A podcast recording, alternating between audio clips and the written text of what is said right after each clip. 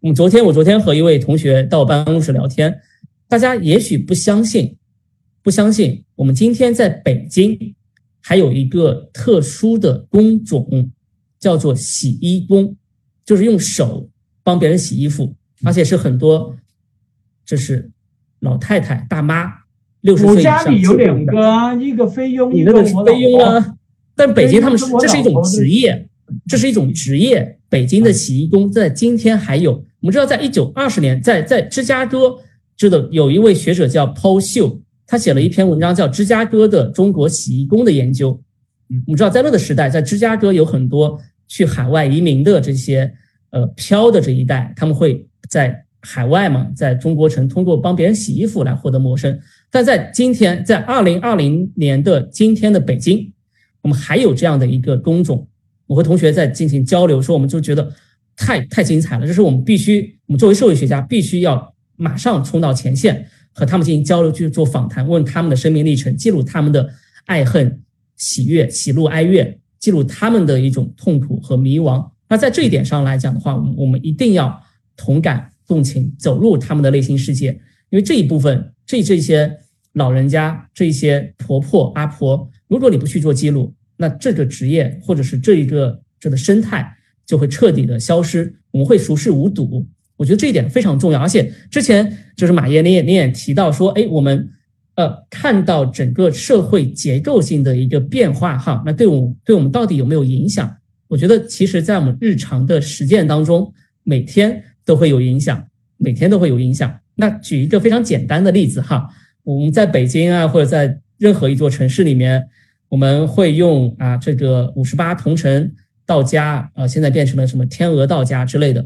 我们会在上面约专门的阿姨到家里面打扫卫生，对不对？哦。然后慢慢的、慢慢的，你会用平台，一开始每次都是平台下单，就不同的阿姨上来打扫卫生。但慢慢的、慢慢的，你会发现有一位阿姨打扫的特别好，态度特别和蔼可亲，有职业精神。然后你就会和阿姨加微信。然后就说，哎，阿姨以后就专门到我们家来，固定的每周或者每两周帮我打扫卫生。都是阿姨吗？都是阿姨，都是阿姨。啊，继续。然后我们在路边兰州拉面或者是沙县小吃吃碗面，吃碗馄饨。我们会在固定的摊位去吃这一碗面。我们有固定的理发师，那这一些固定的理发师阿姨、保洁阿姨或者是兰州拉面的这个店铺啊，小餐厅。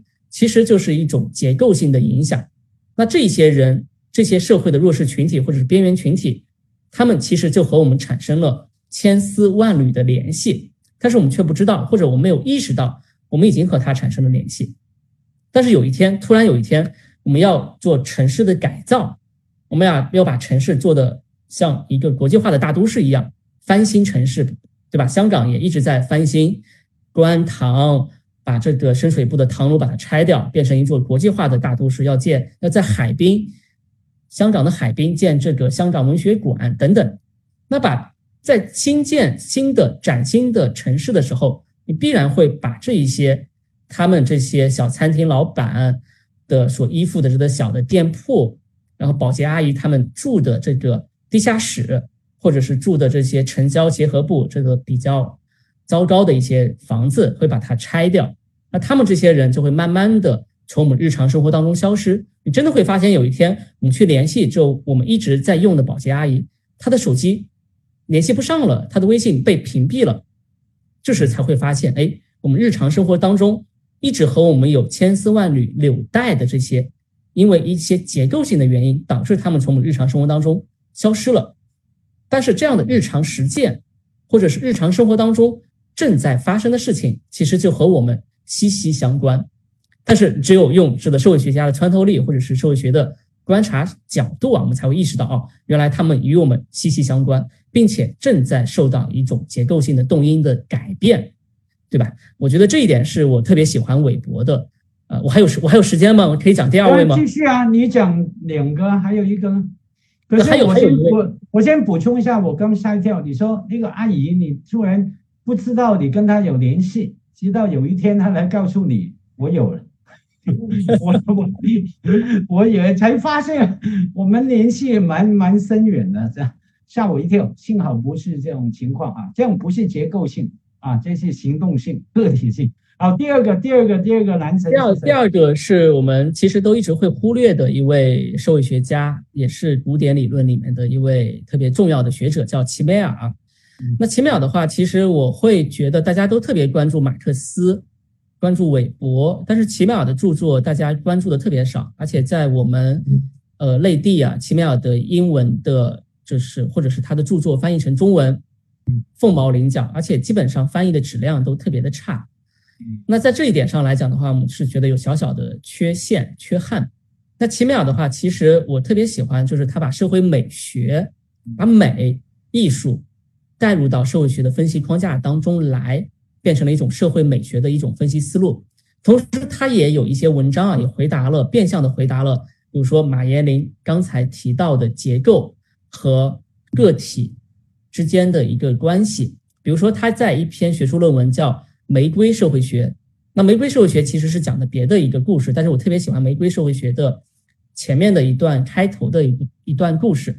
那这一段故事就描绘了这样一个现象：来自同一个社会结构的一些村民、农民，他们在这个土地上在耕种大米或者水稻，大家种的植物是一样的，农作物是一样的，这是一种结构性的动因，对不对？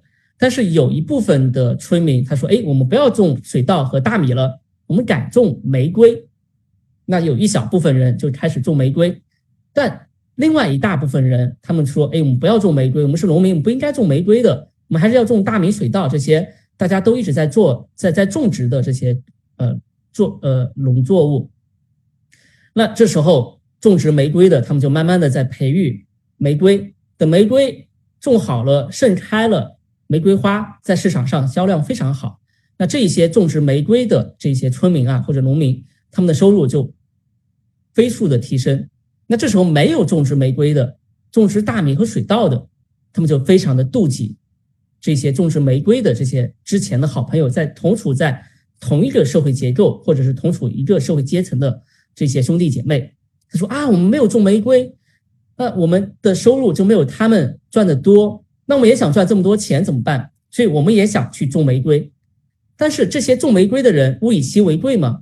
要是大家都种玫瑰，玫瑰的单价就会下降，他们的利益就受损，他们就不允许他们之前同处在同一个社会结构上的这些兄弟姐妹说：“哎，你们不允许种玫瑰，种玫瑰是我们的特权，是我们的 privilege，我们应该保留我们种玫瑰的这个特权。”那就慢慢的种玫瑰的人就和没有种玫瑰的人产生了一个分裂，那种玫瑰的人慢慢的就变成了这个玫瑰党，对吧？他们要开始行使自己的保卫自己有种植玫瑰的这个特殊的权利，或者是他们的特权。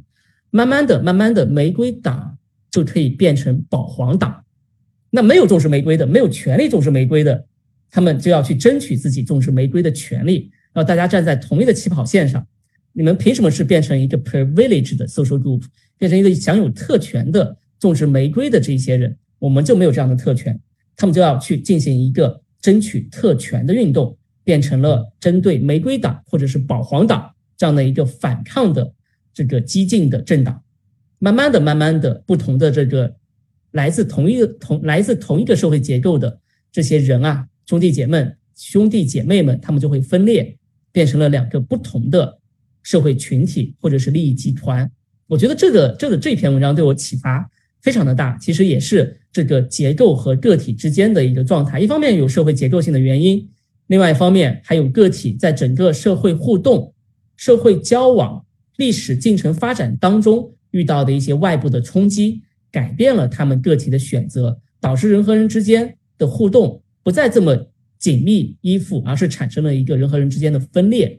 这样子，我我觉得这篇文章对我影响非常大。那当然，奇美尔还有关于城市的美学、城市的艺术、大都市的精神等等一些特别精彩的文章。那我们因为时间的关系，就就不谈。但因为其实我们今天讨论的主题不是这个齐美尔，不是韦伯，不是马克思，也不是 Eric Wright。我们今其实今天讨论主题是双十一，我们应该社会学家也要拆快递，对不对？我们讨论的是商品拜物教，讨论的是消费欲望。为什么是低欲望啊？有高消费，我们消费时是不是有高潮？是不是有这个快乐？但是同时有空虚的一种状态。我们是讨论这些。我们今天应该 讨论叫社会学要拆快递。是呃，我们假如只讨论那一些呢，就是那个商业营销学了，那就不是社会学了。我觉倒觉得我们刚提到的种种人名、种种大师、种种一些基本学的穿透的角度，就是跟你说的题目有关系的。比方说，同样的行为，OK，我们如何自觉，或者说有多么的不自觉，而我们去定一个东西啊，等于同样吃饭。OK，我们要选一个衣服嘛？OK，选一个眼镜，选一个什么？一个消费行为，不管在网络上面，还是用快递的，还是到商商店那边买的啊？那假如我们不谈，不去想我们刚说的人刚学的、刚说到的概念，那就是普通的消费行为啊，普通的营销学的概念。所以我们前面其实。都已经在谈这些概念，你知道吗？完全直接相关的。那倒是说非常有趣，社会学真的非常有趣。嗯，社会学啊，这什么学问都有趣了哈。生命什么哎，洞明皆学问啊。我年纪越大，越回到基本点啊。以前有些老土的话，听一听就算。比方说人情练达之文章啊。是什么？应该是生命动，什么什么什么动名皆学问，真的都都有趣嘛，对不对？那所以，所以我们假如谈到说什么，你刚说什么社会学家都要拆快递什么的，那那那那就不一样了。你是一个社会学家，拆快递就跟一个呃，我不晓得呃，也医生拆快递的感觉的想法。拆快递的意义对你就呃不一样了。我打个比喻好不好？OK，呃，不管是买，不能说比喻，打个例子，不管是买快递啊，上网买东西，就像你的太太是淘宝女啊，购物女王，网购女王，OK，呃，还是实体的去买。像我不管是买东西还是买书啊。我都尽量不网购啊，就算网购，我喜欢买二手啊。买书我尽量买二手，也尽量买一手，也去小店买。这个就牵涉到你刚讲到的一些弱势群体一些地方。像我告诉你，前几天五天以前我去哪里了？我开着车带着我女儿去香港的大埔，也叫大埔多元。知道，我知道，我知道啊，对，真的。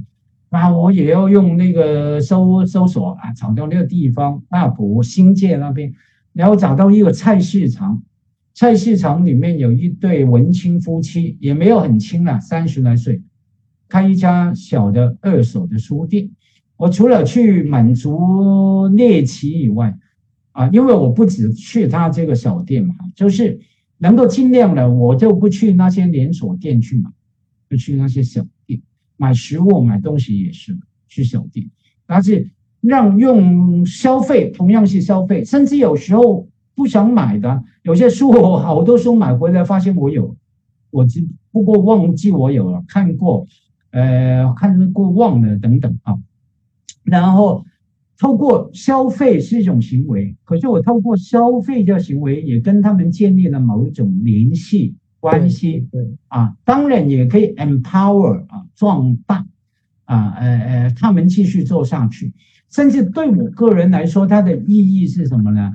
就等于表达我的立场啊。当然，我们的花掉钱是微不足道啊，对我或者对外面的人，那那个可是表达这个立场。OK，I am with you 啊，我是跟你在一起，在你这边的啊。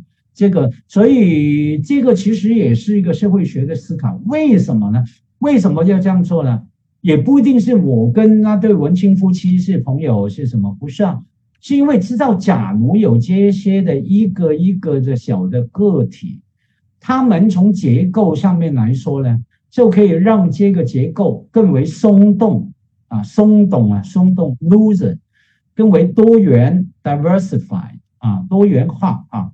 更多的机会，有不同的声音，它可能就可以引进不同的书种，把一些已经没有人要，甚至有些地方坦白说，为了各种的理由，他不卖，不愿意卖的书。OK，那能够，可是书是什么东西呢？承载了一个思想，承载了一个对话。OK，让这些事情有机会发生。像这是社会学的思考，这个消费同样是消费行为，可是你如何建立关系，或是说这个消费行为如何引动？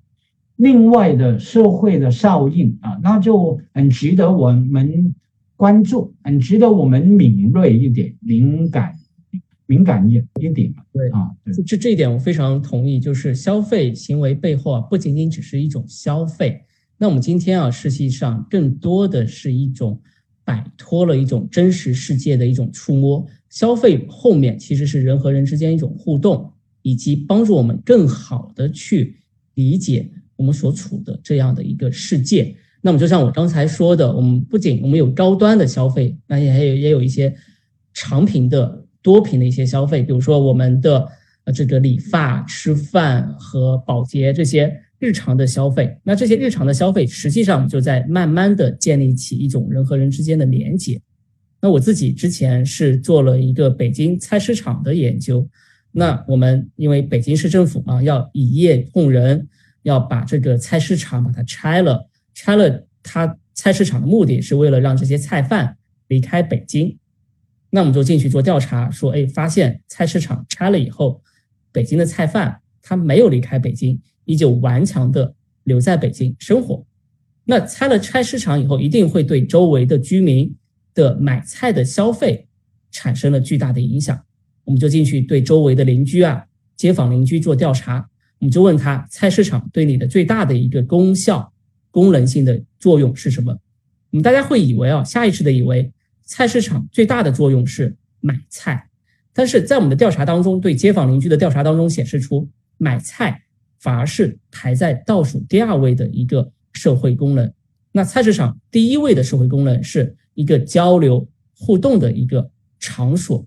那有一些北京的这些姥姥姥爷也主。就是爷爷这一辈，他们会把菜市场作为一个交流的空间。比如说，他们接了他们的孙子孙女回家，那回家的路上到菜市场一起去买菜，买菜的路过程当中就会互相的交流，人和人之间的感情，街坊邻居的感情就会不断的上升。那除了街坊邻居之间不断的进行交流之外，那这个城市的居民和菜贩之间也会建立起一种感情出来，对不对？那这样的感情就会让这些菜贩对于城市有一种体认，有一种身份上的认同，觉得我和城市在有一个阶段是融合一体的。因为不仅是买菜，说啊，这个白菜多少钱，萝卜多少钱，你就买了，你还会不断的，因为你在同一个菜摊买菜的时候，你会会会和他不断的交流，不断的交流，不断的谈话，然后不断的去买他的菜，慢慢的形成了一种绑定，一种绑定，一种绑定。那这样的绑定。同时，不仅是对于街坊邻居之间创造出一种交流的空间，那对于这些菜贩、城市的打工的人士来讲，也会建立起一种情感的认同、情情感的依附。对于他们来讲，觉得大的城市是有温度的。但是，当我们把菜市场拆了以后，这个温度就被打破了，对不对？打破了以后，那对于街坊邻居来讲，他们失去了一个日常交流、交际、互动的一个空间。他们可以去别的地方买菜，但是这个空间就没了。就非常有意思，我觉得消费本身来讲的话，我们当然有这种去大型商场买 LV、GUCCI、Prada 高档奢侈品的消费，展示出我们的一种欲望，展示出我们在当下这个时代的一种呃一种一种一种情绪，或者是一种啊一种一种对于未来的一种期待。但另外一方面，日常的消费，日常的生活当中的这样的一种消费，那这种消费会我会更加去关注这样的一种消费。非常非常有意思，非常有意思。那我们现在时间已经走，嗯，没有，我们最后可以再讲消费这个概念哈。呃，假如讲到网购的话，当然跟新科技相关哈。那当然都有它一些一些呃，对于日常生活人跟人的 bonding 的改变啊。那这个很很好玩的，看你就是什么阶层、什么年龄、什么经济能力。还有你的作用在哪里啊？太复杂了。我想到的是说，呃，网购我偶尔也买，可是对我最大不是我买，我们都帮你买了好几次。没错，我告诉你，你看我都要叫别人买的，哎，你来替我买，我都都帮你买了好几次了，我我买了非常内疚。OK 啊，那我告诉你，对我的意义是什么呢？最大的作用，其中一个，除了买香港买不到的东西以外啊，最大的作用要来送礼，gift。这个当然是社会学，也是人类学里面一个很重要的那个那个议题嘛，gift 啊，礼物。OK，像我呢订也找另外的朋友来替我订礼物送给你小孩啊，你忘了啊？对，是的，是的，我。有有听到吗？你有听到吗？我网络网络状态不佳，有点卡。我这边听得非常清楚。OK，OK，那就是那个我那个 bonding 啊，完成了一个我以前没有不可能做到的事。比方说，我以前也当然不可能跟你在北京呃呃对话等等啊。那这种消费的意义，这种消费的温度哈，对我也有。拜这个新科技的呃呃功能哈，那对我很大的帮助。我第一次有这种正面的温暖的感觉是什么？你知道吗？我那个去哪里啊？好像花莲嘛，在台湾哈，回我丈母娘的老家，然后之后要回台北，要坐三四个钟头火车的。我那个年代，然后刚刚有手机吧啊，反正就看到旁边座位一个人。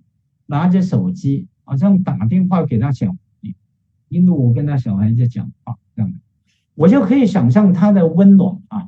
他可能他要去台北打工，然后他小孩在花莲，然后就，呃，假如没有这个东西的话啊，那他跟小孩的 bonding，他的相处或者说 interactive 啊，整个互动的形态就很不一样啊。所以，对于你不同的，我喜欢用一个词啊，叫处境。你的在什么处境上面啊？那个东西、那个行为、那个工具啊、那个生产力、科技的生产力，或者说消费的生产力，是完全意义不呃不一样的。有时候我们就带着镣铐来跳舞吧，有些我们看我们怎么呢？能能做就做它吧。像闫飞也当然知道有所谓的欧美社会哈，悲 boycott 悲歌悲歌 boycott 的怎么讲？悲悲呃，内地也翻译作 boycott 悲歌运动嘛，对不对？我们表示我们的立场，或者说我们想针对某一种价值观做一个支持或者反对，我们把消费或者说拒绝消费。作为一种力量啊，一种抗争的力量啊，在那个当下哈，它有它的那方面的作用出来。呃，这个话题谈不完呐。你刚是说什么？是不是回答网友的问题啊？对，我们现在其实时间呃很快，超快，现在都已经九点十二、九点十三分了。我们要不要一些观众他们弹幕的一个提问？但首先，我们是不是要把今今天一个主题，我们要拆快递啊？我这快递还没拆，专门有这个你来拆快递，我们要象征性的拆一下快递，看一下里面有些什么东西。我都没快递，你们好久没寄快递给我，我好久没叫严夫人替我买网购。哦，今天晚上就可以，今天晚上拆了快递哦，很重要，就拆快递第一本书。哎呦，太好了，对吧？这个快递一定要拆。懂得做人啊！谢谢谢谢。我们是不是有抽奖环节啊？就是我们刚才有抽奖，我们在弹幕里面是有抽奖，这是抽奖的一本这个书礼物。我们还有还有后面两本书，呃，社会学的想象力是新版的社会学想象力，呃，Wright 米尔斯赖特米尔斯。那基本上来讲是 Sociology One One 社会学概论或社会学起源启蒙的第一课。我们会推荐大家去读的一本书《社会学想象力》。那这本书的翻译的译者啊，是北大社会学系北大社会学系的李康老师。那我会在十一月二十号晚上稍微预告一下，十一月二十号晚上会和李康老师在清华大学有一场对话，到时候也会网上直播。呃，最近活动有点多哈。那还有第三本书是呃美国社会学家彼得伯呃 Peter Berg 彼得伯格。呃，一本叫做《与社会学家呃与呃与社会学同游》（Invitation to Sociology）。那这本书为什么我会特别推荐？因为其中有一个观点和我非常的契合，就是说我们社会学是做什么？我们社会学是对这些经济学、政治学不太关心的人们的日常实践做深度的探讨。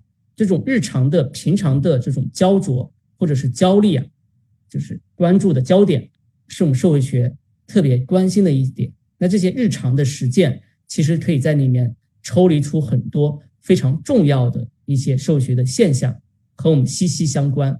但是正是因为和我们息息相关，每天都在发生，我们太熟视无睹了，太自以为就是太习以为常了，就会熟视无睹。那习以为常的事件一旦熟视无睹，我们就需要有第三呃第第四本书，就培养我们社会学的这种思维方式，去穿透。日常的日常现象，来去找寻日常现象背后深刻的一个社会机理，这样的，我觉得这种社会学的思维方式特别值得我们去推荐，所以我推荐与社会学同游彼得伯格这一本《Invitation to Sociology》，所以三本书，当然最重要的还是鸳鸯六七四哈，鸳鸯六七四，真的里面也我必须要，我必须要说，我必须要说有，就是我在清华社会学教一门课叫历史社会学。在历史社会学这一门课上，我是教授历史社会学的理论，但是我们最后的作业是让同学们来读历史题材的小说。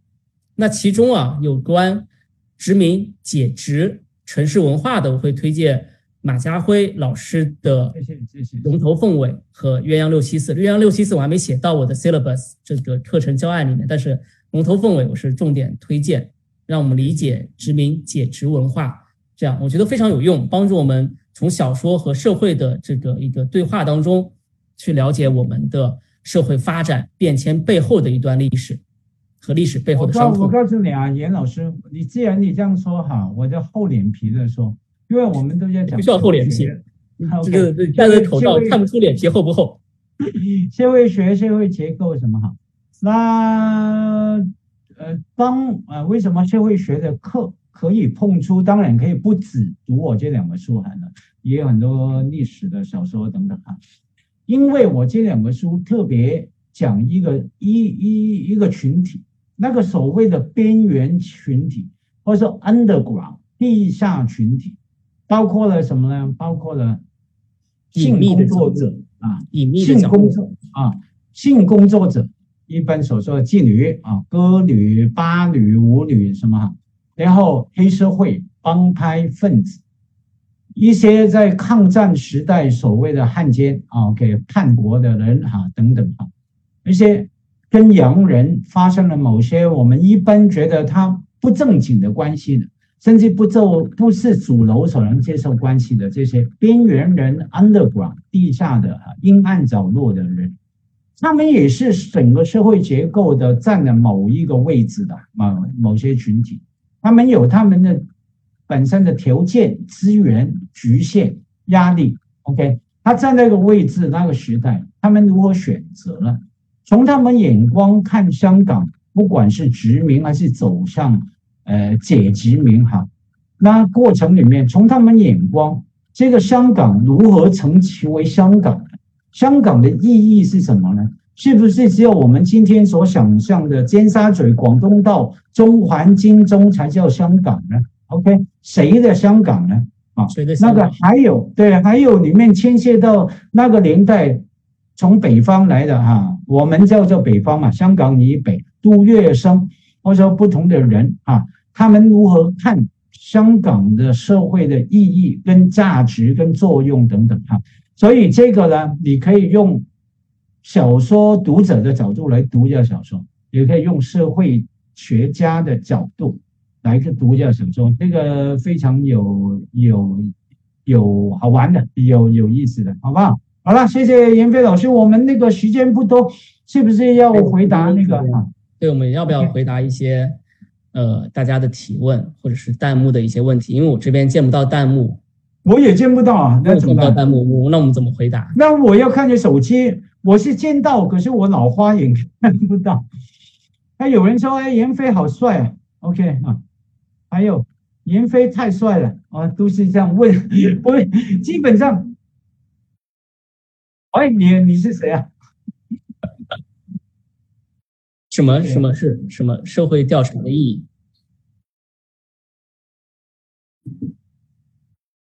宏观课题中微观调查的意义是什么？那所谓的宏观课题，这其实我们它也不叫宏观课题。那所有所有的这些课题研究背后啊，我们其实折射出来的是一个大时代的一个声音。比如说我前面向大家介绍的这个北京洗衣工，大家想象不到，说二零二零的时候，二零二零年的时候，北京还有手洗衣服的这样的一个洗衣工，还有一群老婆婆们、阿婆们在帮别人洗衣服。那这是一个非常非常微观情境下的社会调查，对不对？那这样的一种社会调查背后啊，实际上折射出来我们今天当下的一个时代的特征。那这样的一种时代特征，我们之前我们社会清华社会学系有位老师提出，这是叫断裂的社会，或者是叫一种溃败的社会，就是溃疡的溃，溃败，从机体内部慢慢的向外腐烂的一种社会状态。但我觉得今天的社会的一种形态叫做悬浮时代。我们今天处在一个悬浮的时代，大家都是没有根基，有很多的欲望，但同时欲望又得不到满足，得不到满足的时候会有挣扎，会有迷茫，会有焦虑。同时，在整个大的城市里面，在北上广深这样大城市里面，我们见到有特别特别多的人渴望成功，但是又成功不得。就像我们很多很多的年轻人渴望消费。渴望高消费，但是真实的消费欲望得不到满足，他没有办法去买这些东西。那在这样的一种时代之下，我们同时还见到很多像这样的老太太、这样的洗衣工这样的工种还存在，还存在。那他们的一个在大都市里面的徘徊、挣扎，其实也映射出今天的一个悬浮时代之下的一种状态。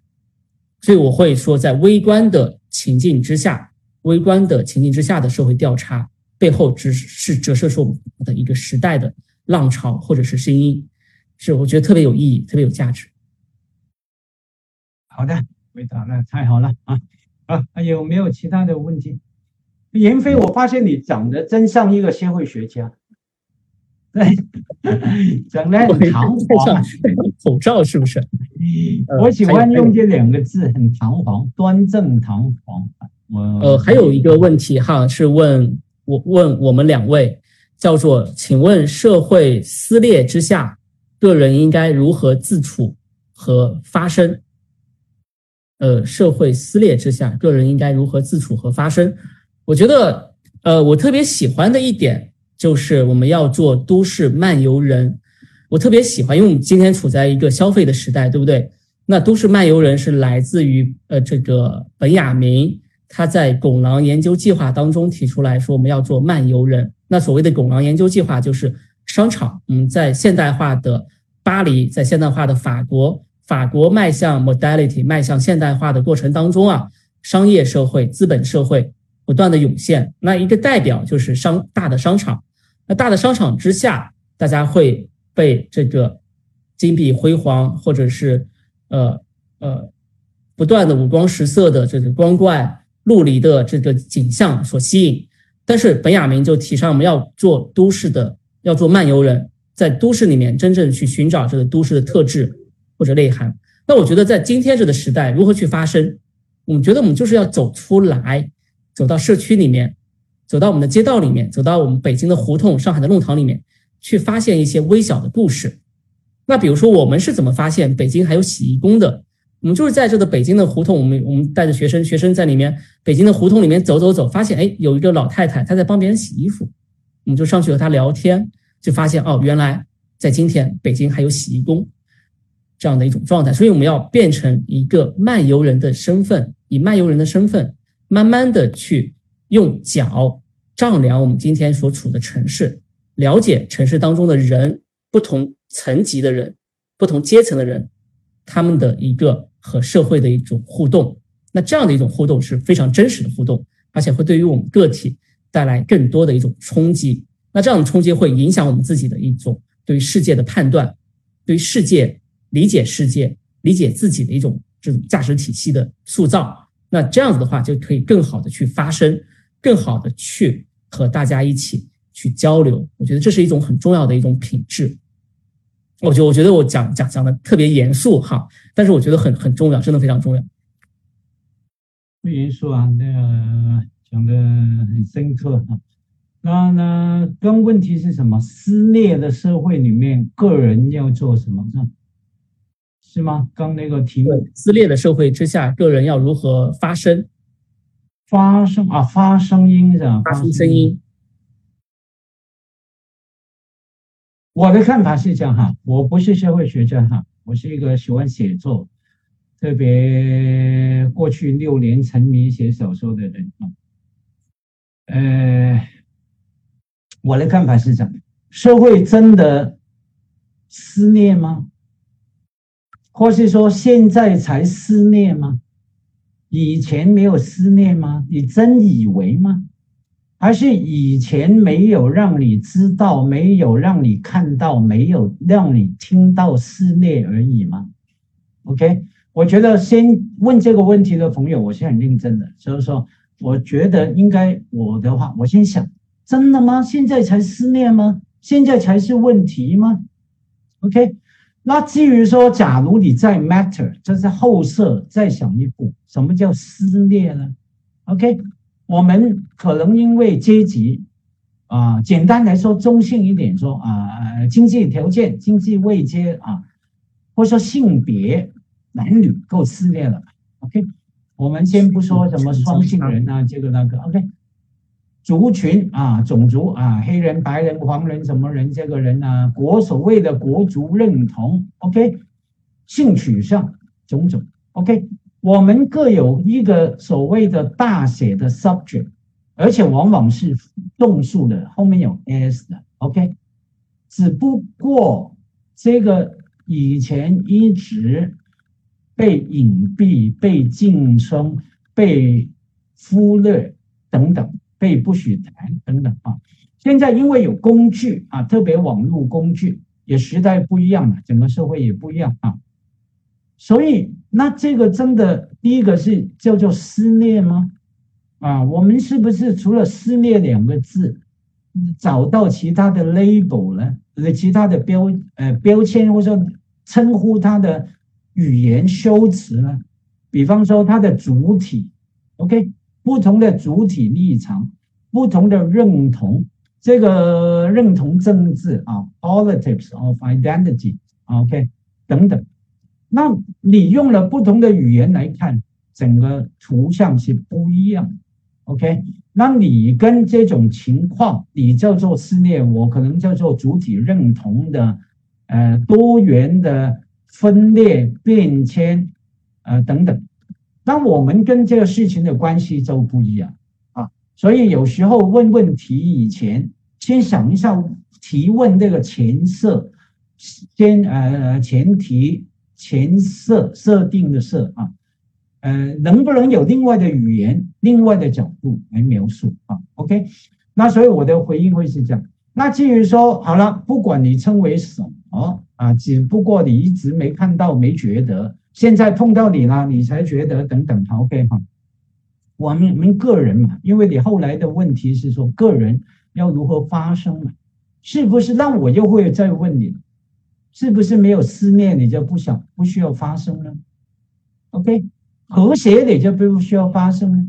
假如现在全部有个大和谐在那边，对不起啊，我觉得我们要发更大的声音。为什么会这样？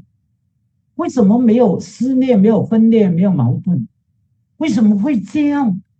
和谐啊，和谐往往代表一个什么呢？没有声音，或者只有一种声音。我经常是这样说的。我发现最近半年以来，哈，很多年轻朋友喜欢用一个词啊，呃，我蛮替年轻朋友担心的。在网络时代，那种网络用语啊，一流行起来，大家就语言的贫乏了，就只会用那些词啊。比方说，最近半年来、三个月来，蛮多的一个词叫做什么？单标啊，不，对不起，讲错啊，双标，骂人家双标。双重标准呢，是吧？不断的，你双标，你双标，你双标，你双标。OK，这种语言多么频繁，好像等于说没有大叔不是猥琐的，没有大叔不是油腻。其实不是，就是说没有男人不是渣男。OK，只不过他们没有其他的语言来描述。语言的我们用语言思考的嘛，对不对？那语言的贫乏，往往对不起，就是你思考的贫乏。OK，那至于说为什么贫乏，有很多其他社会学的理由，其他什么学的理由哈。反正我意思是说，我一听到双标骂人家双标，我就觉得有点奇怪。第一个，有可能不双标吗？有需要不双标吗？第三个，双标有什么不对啊？我们不怕双标，只怕单标，只怕只有一个标准，那才恐怖呢。双标一点都不是问题。一样，思念会有什么问题？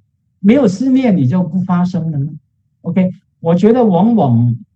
对于问题的问题，可能更有助我们思考啊。所以我回应问题，有人说你滑头喜欢躲开，对不起，我不是躲开，因为问号绝对比答案来得有助你思考啊。你年轻朋友啊，我假设叫网友是年轻朋友啊，可能是我爸问的，OK 了哈。那那个，哎，你问的问题，反而我会建议你。与其严飞老师，当然他给了你很精彩的答案啊，那马家辉没办法给你那么精彩的答案。我唯一能做的就是建议你退后一步，来想一下你自己的问题。OK，发生什么时候都可以发生啊，什么时候我们？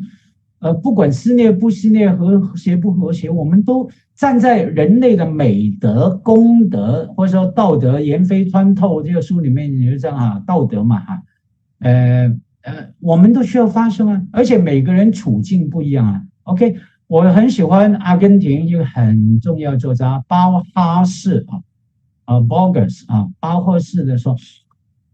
在他很晚年，就是那个眼睛瞎掉的诗人啊啊，小说家，他讲一句话，因为很多记者朋友访问他嘛，你们、你们、我们、我们用那些词嘛，他说我年纪越大，越好怕用我们、你们这些词啊，我喜欢说你，当我跟你说话的时候，就是你，每个人处境不一样，就算你今天是个洗衣工。你有几个小孩的洗衣工住在哪一区的洗衣工？男的、女的，啊，你口袋有多少钱的洗衣工？来自哪个省的洗衣工？完全不一样。所以严飞老师，所以为什么我会喜欢写小说啊？我当我越来越很恐惧，我们啊，对，我们、你们、他们这些哈，会越来越只对你，我说话就是对你说，我说我。就感兴趣的时候，我就喜欢写小说。或是说，当然也因为越写小说，越让我对你单独的你个体的你，天下之间独一无二的你感兴趣。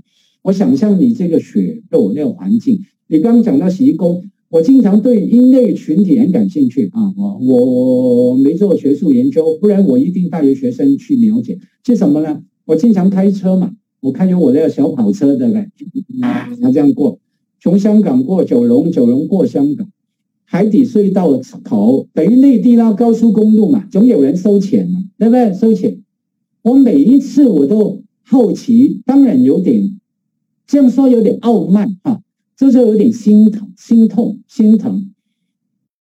一个站在那边每天上班十个钟头的人，他可能经济条件不好。可能住很远，结果早上要坐一个半小时的车去上班，忙完十个钟头，再坐一个半小时的车回家，然后十个钟头在那边做的工作是什么？吸着那个空气，啊，收钱二十元，谢谢，二十元，谢谢。他的状态是怎么样？他如何对待外面的人、外面的事情？他还能逛街吗？他还能看书吗？虽然不管穿透多么的多么的好看，他还能看穿透吗？还有那能力精神吗？可是，假如他不看，所谓的知识改变命运啊，就假如他特别是年轻人，会不会更被他的命运啊环境绑住了啊？等等，我对这一个群体，或者某一个单独的那一个。我经常看到一个年轻男生哈，每天的工作二十多岁了，就是这样。我的充满了好奇的想象，那是一个小说家的想象，不是一个社会学家的想象啊。所以我就只能这样回答吧。与其求取答案，不如想想你的问题里面的用字。OK，我们随时都要发生的啊。好，谢谢爷。